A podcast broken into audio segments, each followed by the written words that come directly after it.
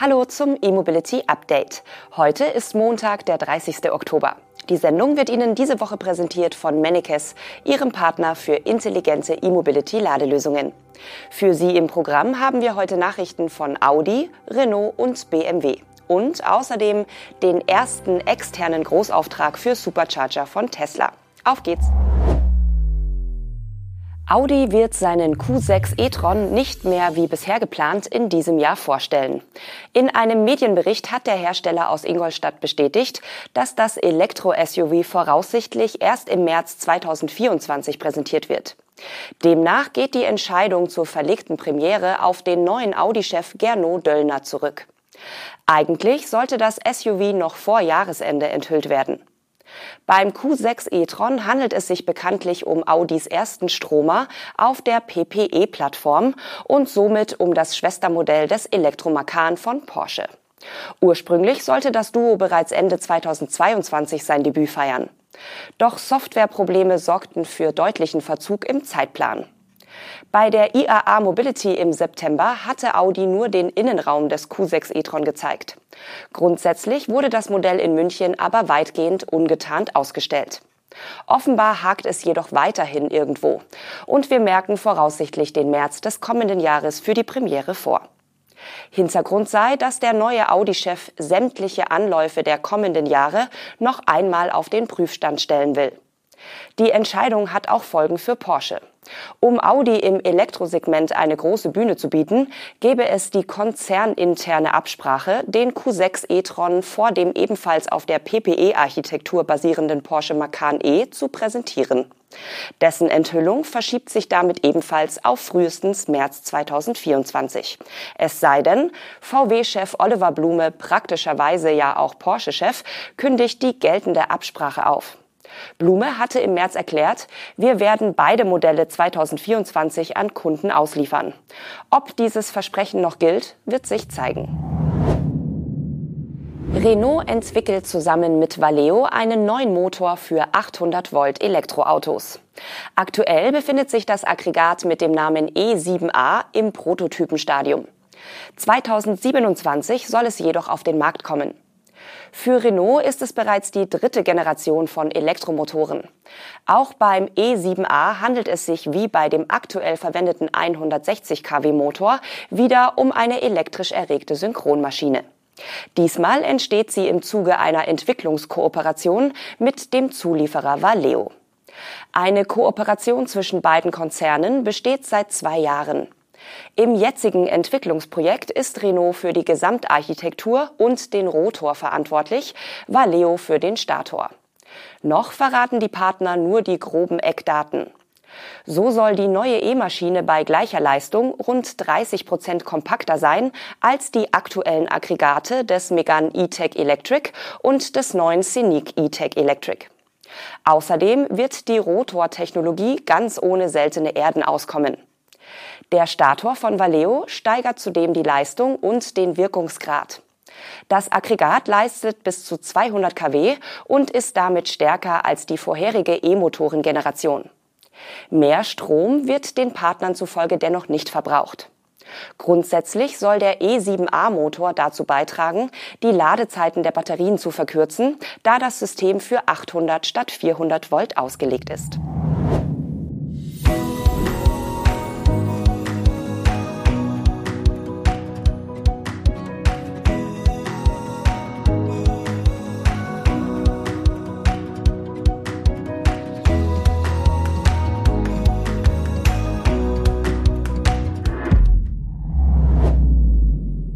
Bei Tesla gibt es mal wieder eine unerwartete Premiere. Erstmals werden die Supercharger der Amerikaner in einem externen Ladenetzwerk installiert. Der Ölkonzern BP hat in einem bis dato einmaligen Deal Supercharger-Hardware im Wert von 100 Millionen US-Dollar bei Tesla bestellt, CCS-Adapter inklusive. Die Supercharger will BP in seinem öffentlichen Ladenetz BP Pulse in den USA sowie bei Flottenkunden einsetzen. Sie sollen von der gleichnamigen Konzerntochter BP Pulse gebrandet, installiert und betrieben werden. Der Aufbau der Schnellladesäulen von Tesla soll bereits im kommenden Jahr beginnen. Wie viele Exemplare BP für die Kaufsumme erhält, bleibt offen. Publik ist dagegen, dass es sich um Säulen mit bis zu 250 kW Leistung handelt. Doch zurück zum Deal zwischen Tesla und BP. Die ersten Standorte, die die Supercharger im BP-Look erhalten sollen, sind in Houston, Phoenix, Los Angeles, Chicago und Washington DC geplant.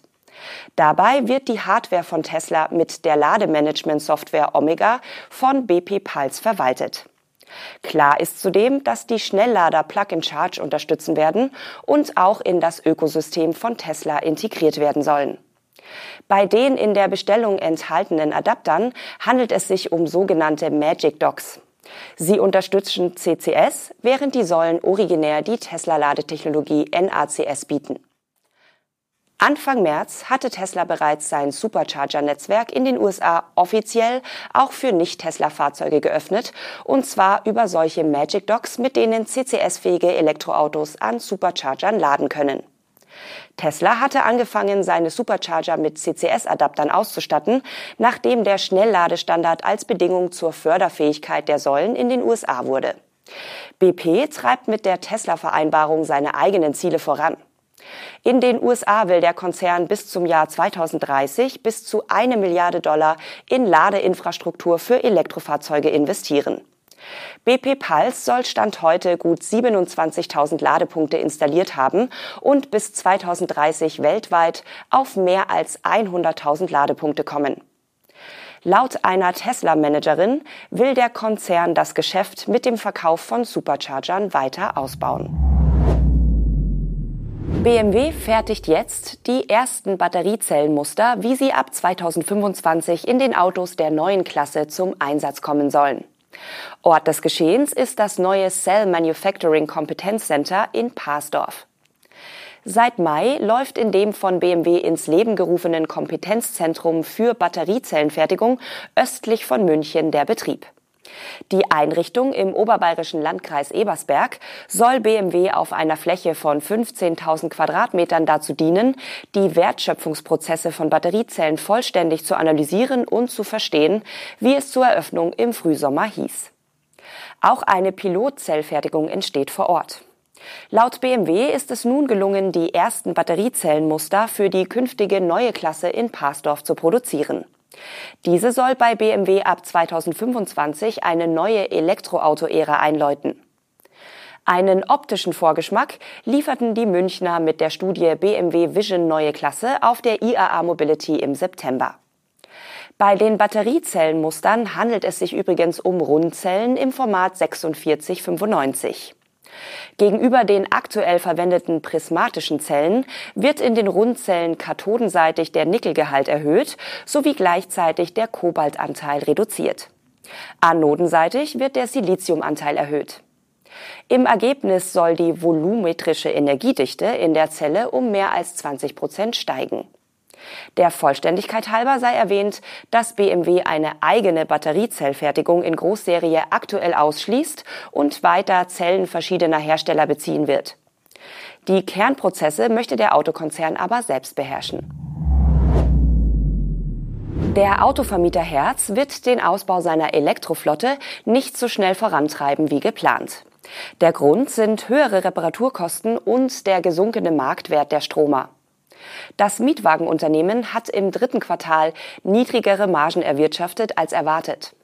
Schuld sind unter anderem die E-Autos, erklärt Herzchef Steffen Scher zur Bekanntgabe der aktuellen Quartalszahlen. So hätten die wiederholten Preissenkungen von Tesla auch den Wiederverkaufswert der Autos gesenkt. Zudem seien die Reparaturen der Elektrofahrzeuge kostenintensiver als angenommen. Wörtlich erklärt das US-Unternehmen, die Rückgänge der Herstellerpreise für Elektrofahrzeuge im Laufe des Jahres 2023, die vor allem von Tesla ausgelöst wurden, haben dazu geführt, dass der Marktwert unserer Elektroautos im Vergleich zum letzten Jahr gesunken ist. Der Wiederverkaufswert passe nicht mehr zur Kalkulation und stelle eine Belastung dar. Trotzdem hält Herz an seinem Plan fest, insgesamt 100.000 Stromer von Tesla und 175.000 von General Motors einzuflotten. Ende 2024 sollten die E-Autos bereits mehr als ein Viertel der Flotte ausmachen. Von diesem Ziel muss sich Herz aber verabschieden. Von den 100.000 Teslas sind erst 35.000 eingeflottet. Das waren die News und Highlights der Elektromobilität am Montag. Die Sendung wurde Ihnen präsentiert von Mennekes, Ihrem Partner für intelligente E-Mobility-Ladelösungen. Wir wünschen Ihnen einen guten Start in die neue Woche mit Ihren regionalen Feiertagen und sehen uns hoffentlich schon morgen wieder.